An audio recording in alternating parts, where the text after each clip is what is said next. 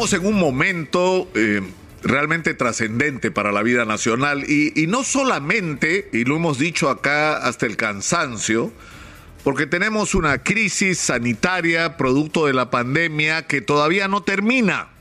En otros países están en la cuarta ola, como en Alemania, donde 50 mil personas se contagian al día, sino que enfrentamos además las secuelas económicas de la, de la crisis generada por el coronavirus, que además ha puesto sobre el tapete en países como el nuestro el tremendo desequilibrio económico y las tremendas inequidades. Es decir, que somos un país que ha crecido en términos macroeconómicos y no ha sido capaz de resolver los problemas más elementales de los ciudadanos.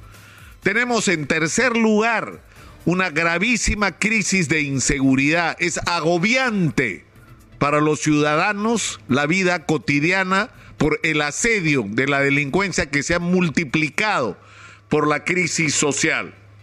Y tenemos un contexto que la propia pandemia ha ayudado a poner en evidencia y frente a lo que ya ni siquiera debería estar en discusión, que es esta especie de malformación de la sociedad y la economía peruana.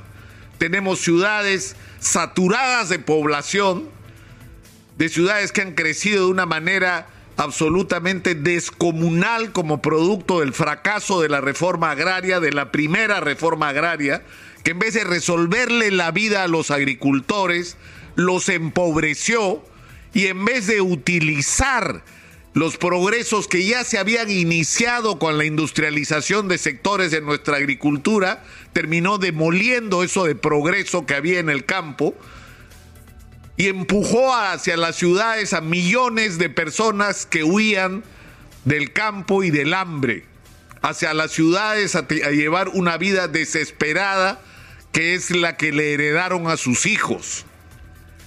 Y el problema es que eso ha generado una sociedad de sobrevivientes, de gente que vive el día a día, de gente que si no trabaja hoy no come mañana y que son la inmensa mayoría de peruanos que realizan trabajos eventuales, trabajos informales, vendedores ambulantes, transportistas informales o gente que realiza trabajos con ingresos de una precariedad que ningún ser humano merece es decir, vigilantes de esquina que tienen que trabajar 12 horas al día para siquiera alcanzar el sueldo mínimo, o transportistas como los mototaxistas que se rompen trabajando todo el día para solamente tener que comer y darle de comer a sus familias. Esa tremenda perturbación donde la fuente de empleo no es una fuente productiva, donde lo que había de industria en el Perú se destruyó, y donde no tenemos fuentes de empleo estables y donde lo que habría que estar pensando es cómo diablos una segunda reforma agraria que es necesaria en el Perú tendría que significar el regreso de las poblaciones que viven atoradas en las ciudades muriéndose de hambre y malviviendo al campo a producir con métodos modernos, con acceso al crédito, con carreteras, destinando su producción no solamente a la alimentación, sino a la exportación, regresar a las ciudades intermedias y a las tremendas potencialidades que tiene el Perú para el turismo.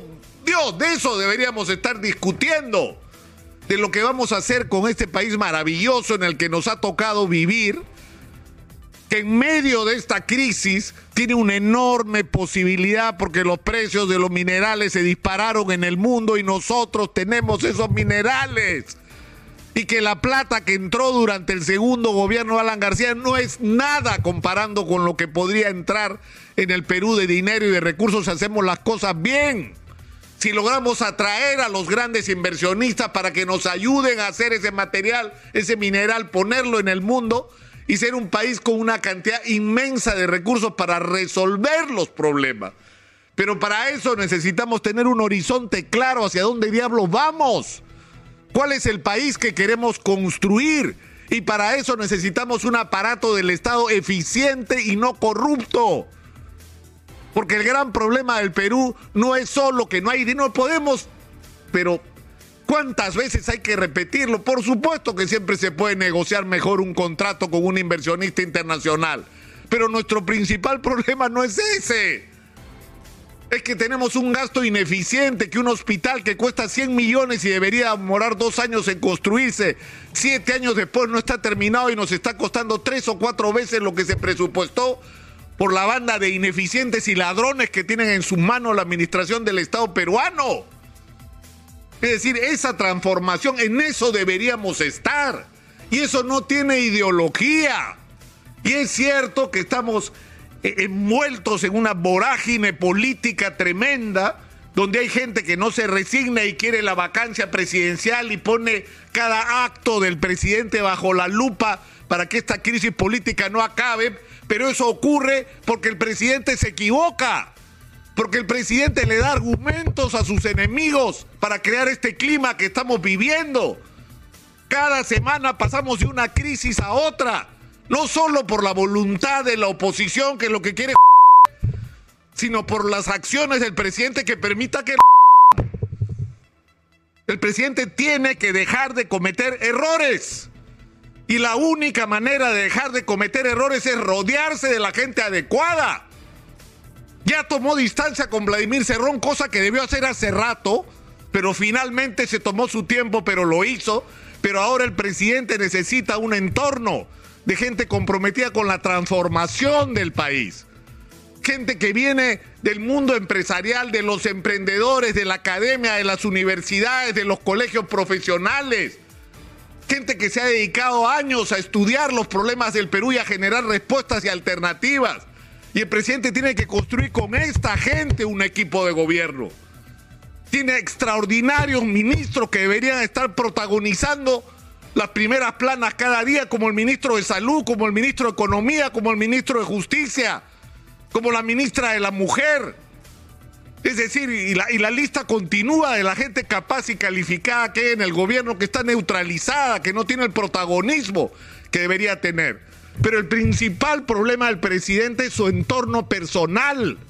El presidente necesita rodearse de gente que lo ayude a gobernar y a resolver problemas no gente que le genere problemas todas las semanas con decisiones equívocas. ¿Cómo es posible que en medio de una tremenda crisis del transporte, donde hay una amenaza de huelga nacional, que iba a ser un colapso nacional si paraban los transportistas, se cambia a la jefa de Sutran, que es una decisión que había que tomar, y se pone en su reemplazo una persona que uno pone el nombre en Google y sale que es tendera? en Google. No es que el servicio de inteligencia, la dirección de inteligencia del Ministerio del Interior o quien fuera filtró el nombre para saber. No, señor, en Google. Pones el nombre de esta persona y resulta que es tendera. Eso así aparece en el Google. Por Dios. O sea, estamos en un momento crítico y la responsabilidad, yo no sé si el presidente Pedro Castillo es consciente de lo que tiene en las manos.